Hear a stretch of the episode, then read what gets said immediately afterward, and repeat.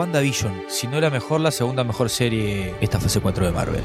Y con esto y esta frase cedo el juego. Una carta de amor a la edad de oro de la televisión. Eso es WandaVision según Matt Jackman, director, y Jack Sheffer, creadora y guionista de la serie. ¿A qué les hace referencia esto? Que va a tener un montón de homenajes a, a sitcoms, a distintas sitcoms. ¿Qué tiene que ver con Wanda el mirar una sitcom? Ella miraba de niño, ¿no? Era fanática de, de la sitcom. O sea, si vos tuvieses la posibilidad de, de Wanda, ¿no? O sea, de tener que recrear tu mundo feliz, sería a través de una sitcom. O sea, a mí me pasó ponerle después, bien, después de ver WandaVision, cuando yo miraba Friends, me hubiese gustado vivir en Friends. ¿entendés? Por ese lado meten el tema de la sitcom que les calza perfecto. Sí, sí, obvio, como decías vos. O sea, ella creció en un, una- un país que estaba en guerra. Sokovia. Y su, su único escape era con la sitcom que traía el padre, que miraba, ¿no? Era como su escape de a ese trauma que tenía, que era vivir en un país así. Obviamente, en este momento, haciendo el duelo de, de Vision y de todo eso, buscó refugiarse en la sitcom y crea todo un universo de bolsillo, digamos, que es un universo dentro del universo. Que si te puedes a pensar, la tele en realidad es un, como un universo de bolsillo que vos metés en tu casa para escapar de la realidad. Exactamente.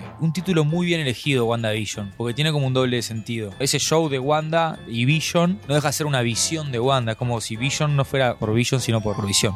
Igual también con eso de, de, de WandaVision se vuelve a poner en la mesa el tema del free will, ¿no? En Loki era punto central y acá la gente no tiene, no, no, no puede decir están siendo manejados por Wanda. Wanda es como un poco lo que, no lo que hace la TVA, pero tiene como un rol similar, que maneja hasta dónde llegás. Y mucho más perverso. Acá controla todo. Sí, pero ahí va, o sea. Nos ponen como espectadores en esa dicotomía, en esa duda, en ese lugar de decir, pa, ¿qué hago con esta mina? Por más que entiendo que te cueste perder la ilusión de tener tu familia con Vision y la ilusión de tus hijos que no son reales. Antes de entrar en eso, para cerrar el tema de la sitcom, que obviamente a medida que la serie avanza, cada década está representando una sitcom de esa década. Y bueno, y cada episodio se llama como, tiene nombres televisivos, ¿no? Que tiene mucho que ver también con las etapas del duelo y en la etapa en la que estaba Wanda. Eso anticipo lo que va a hablar el dragón ahora, ¿verdad? Yo lo veo como que eh, estamos viendo a Wanda pasar por las cinco eta- etapas del duelo mediante la sitcom. Está haciendo como un, un catarsis, digamos. Las cinco etapas son negación, eh, después enojo, después negociación, depresión y aceptación. Entonces empezamos, obviamente, vamos a empezar por el principio. El primer capítulo, negación, ¿no? Cuando ellos llegan ahí, ella no tiene idea de, de qué pasó antes de que estuvieran en Westview, no se acuerda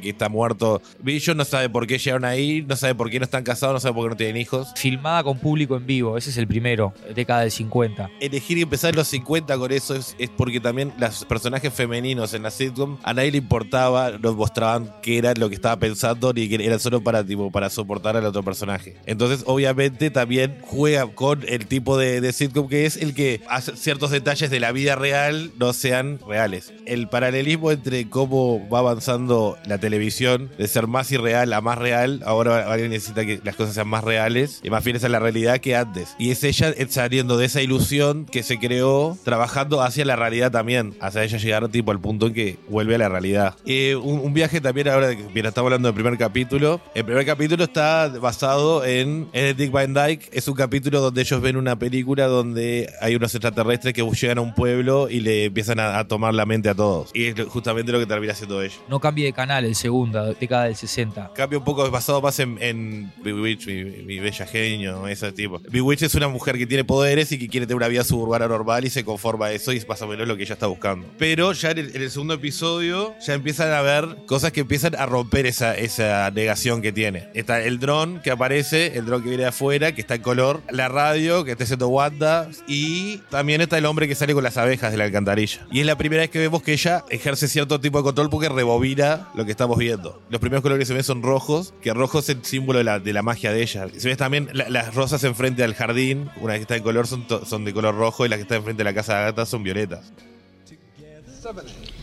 What number is this, Chip? 7A. Okay, no, I mean, like, don't get excited, man. It's because I'm short, I know.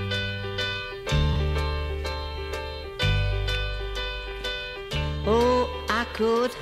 Seguimos con el episodio 3. Ahora en colores se llama, década del 70. Eh, empiezan con camas separadas, unen las camas, que también fue una- un, un avance en los 60, que ya estaban más tipo los hippies, andaban por ahí, y el sexo, y eso empezó a ser un poco menos tabú, y ya podían tener camas juntas la gente en la televisión, no tenían que estar separados. Cierre del episodio, vemos que ella estaba embarazada. Con los, eh, con los gemelos, al tener los gemelos, ella empieza a recordar a su hermano, ¿no? Que ella es una gemela también. Que empieza a romperse un poco la pared esa de no acordarse nada de su vida. Y está con Geraldine ahí, y al escaparse de ahí un poco, ella le dice que el hermano lo faltó Ultron. Ya no puede negarse más, ya le, rompieron la burbuja de que, de que eso no pasó, se, lo, recordó y se enoja, se enoja con Geraldine, la, hace la, la- la abuela afuera del, Hex. Y en ese momento que arroja a Geraldine afuera también cambia la serie porque es la primera vez que vemos afuera lo que está sa- pasando afuera de la serie.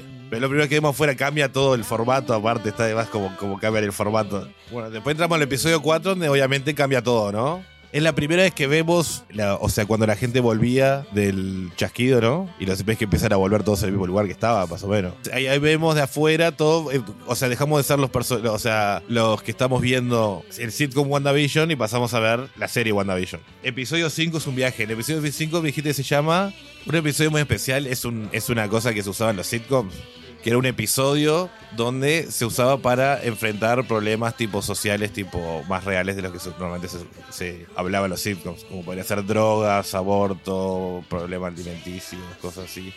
Y en ese momento serio, viste, que usaba en el programa muy especial, se usaba para eso. Y esto le está haciendo como un homenaje a, ese tipo de episodio. Es episodio donde eh, es, confrontada por Visión y ya tiene que aceptar que realmente, tipo, sabe lo que está haciendo. Y en ese episodio también eh, hablan de la muerte del perro. Hablan de la muerte del perro y ella se siente y le dice que en realidad la muerte no se puede, no es reversible, que hay que aceptarlo. Que obviamente, muy hipócritamente, no es lo que está haciendo ella, ¿no? En ese momento. Pero también es una parte de ella decírselo a ella misma, también es parte de ese tipo progreso mental lo que está haciendo. Al decírselo a los hijos, se lo está diciendo ella misma también. Y al, y al final aparece el señor Pietro, el Pietro falso. ¿Cómo nos trolearon a todos? Qué horrible. ¿no? Bueno, ahora entramos a la tercera etapa de la, Del duelo. del duelo, que es la negación. No, ne- ne- negociación, perdón. Empieza a negociar. Eh, no quiere la realidad perfecta. Este Pietro que está no es el mismo Pietro que tenía yo, pero es suficiente. Sí. Ante nada, prefiero tenerlo. Episodio Halloween, ¿no? Sí, negocia también. Eh, Vision, Visión ya no está tipo siguiendo el apunte tanto, viste que se va por la suya y como que están medios mal. Y viene Pietro y le dice: No te preocupes, yo puedo ser la figura paterna. Y negocia una fitu- figura paterna que le está haciendo la corriente, la que no, para seguir en el, en el mismo estado.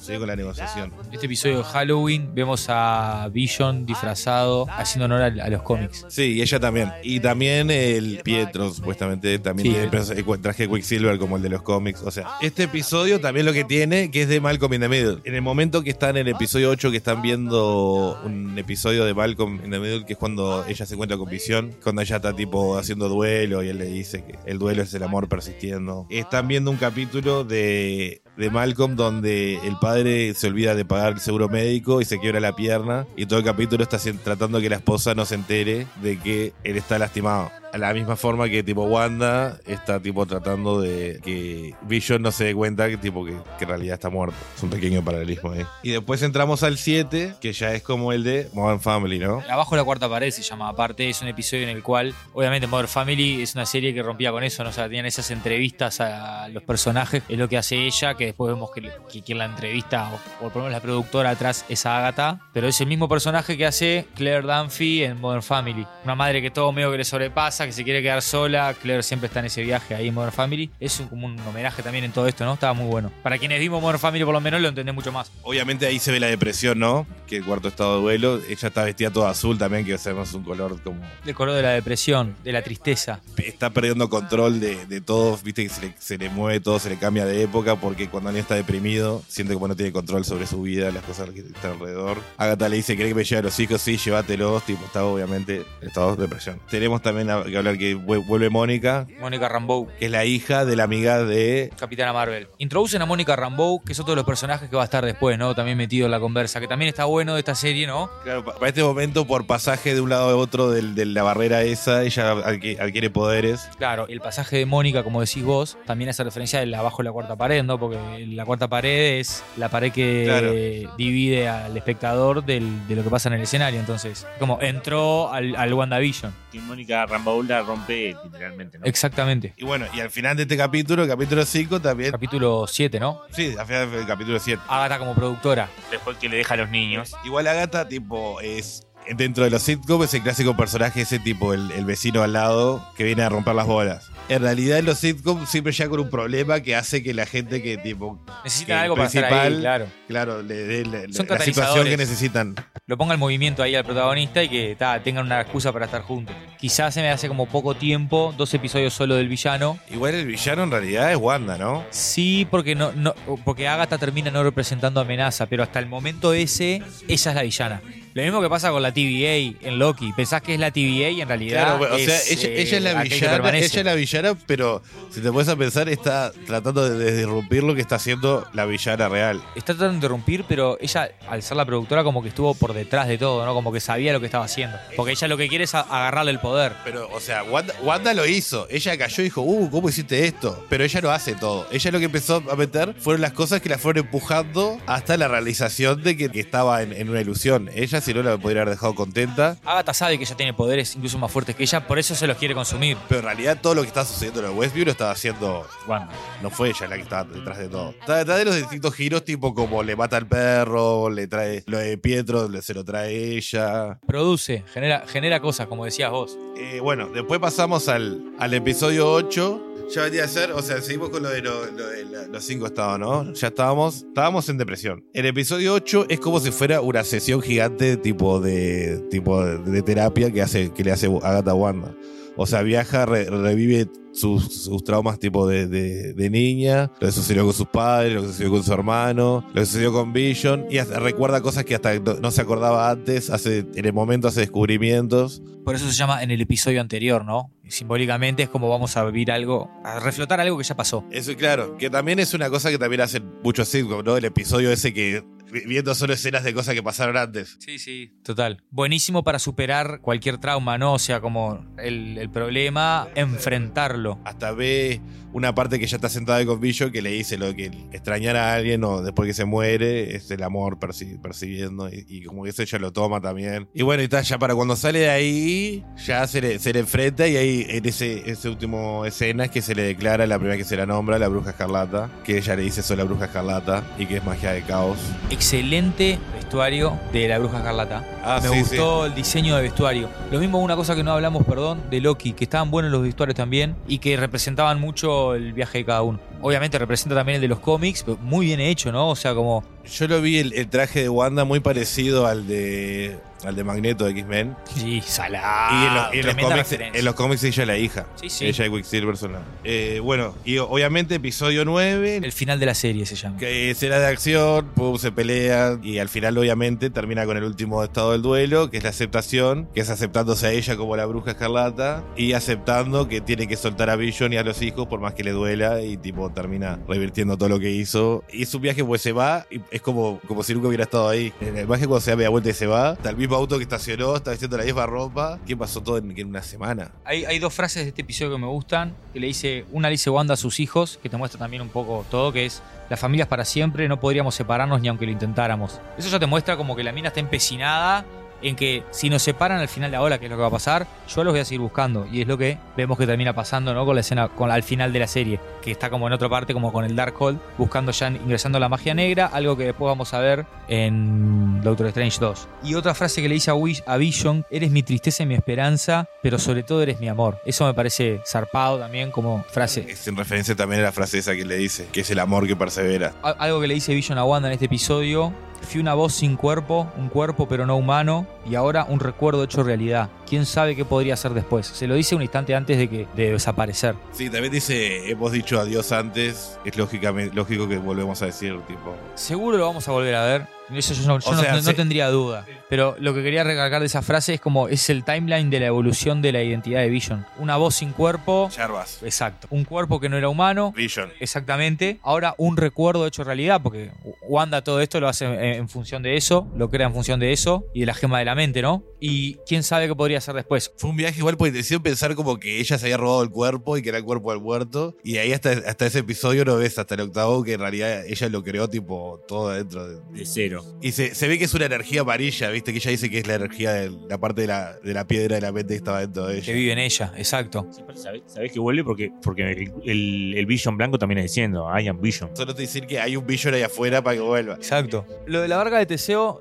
se la acuerdan, ¿no? Es una pelea entre intelectuales. Me gusta que, o sea, tuvieron su momento de pelea de poderes, Sí, pero termina siendo una pelea que se ponen a hablar. mucho más interesante. Exactamente, sí. Es de máquina a máquina. Como pelearía una máquina contra otra máquina, trataría tipo de funcionar por lógica. No sería emocional. Y es una paradoja que de nuevo toca el gran tema central de todas estas series, que es la identidad. ¿Quién soy y en base a qué me construyo y, en- y qué es lo que me representa? Porque toda la paradoja del- de, la barca es eso, ¿no? Como si van sustituyendo para mantener un objeto con partes que no eran las originales. Si ese objeto llega un momento que pasa a ser todo con partes nuevas, ¿sigue siendo el mismo o no? Tremenda paradoja, tremenda escena. ¿Cómo se resuelve? Porque a partir de ese momento el loco lo razona y le hace como ese contacto que le dice, vos no recordás quién sos. Reactiva los recuerdos que él ya tiene. Él ya los tiene, pero los tiene como bloqueados. Claro, eh, porque acordate que ese Vision no tiene los recuerdos. No, no, es- Él no recuerda lo que pasó antes. Es un viaje que Vision tenga sus poderes porque Wanda, tipo, lo imaginó con sus poderes. Igual, obviamente, sus poderes vienen de la, de la gema del- de la mente y la- ahí está creado por la gema de la mente. Muy buena esa, esa secuencia también entre los Vision. Es como la segunda pelea, de- de- porque está por un lado la de Agatha y Wanda, pero por otro lado está la de los Vision también. Ah, no, no mencionamos ninguno de los reclames tampoco. Is your husband tired of you burning his toast?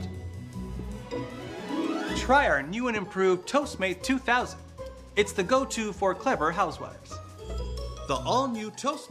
Representaban las partes de su vida, ¿no? El primero era una tostadora, que era como la bomba de Stark, que era la bomba esa que se le apareció. Después el segundo era un reloj, que era el de Stracker, que el Stracker era el que, el que lo- le hizo los experimentos, que tenía como una marquita de Hydra. Después Hydra Soap, que es un, jabón que controla la mente, que en los agentes de Shield aparece un poco, pero es algo tipo eso de, de Hydra. Después la de Yo Magic, que como crean un, un yogur que es, de, que es todo como animado, que representa lo de Agatha, que, que come la magia de, de las otras gente. Después está otro que era una de unas servilletas para, para limpiar, que tenían que eran logos, que logos es donde ella explotó, hizo que la bomba esa que explotó que hace todo lo de la, lo de la guerra civil, que fue una cagada que se mandó y es como una toalla para limpiar, que limpia todas las cagadas. Y después estaba el otro que era el de Nexus, que es en el que cuando está deprimida, que decía cuando, cuando te sentís deprimido, toma estos antidepresivos, que Nexus también es el Nexus Event. Obvio, de Loki. que va, viene anticipando lo de Loki. Y tal, creo que eso es todo. Muy bien, hasta acá va nuestro análisis de WandaVision, pero manténganse conectados. A partir de ahora vamos a analizar Falcon and the Winter Soldier y el resto de las series que nos quedan en el orden cronológico establecido para que entiendas de pe a pa el MCU. Esto es Omitir Resumen, el podcast que ya hiciste, pero que nunca grabaste.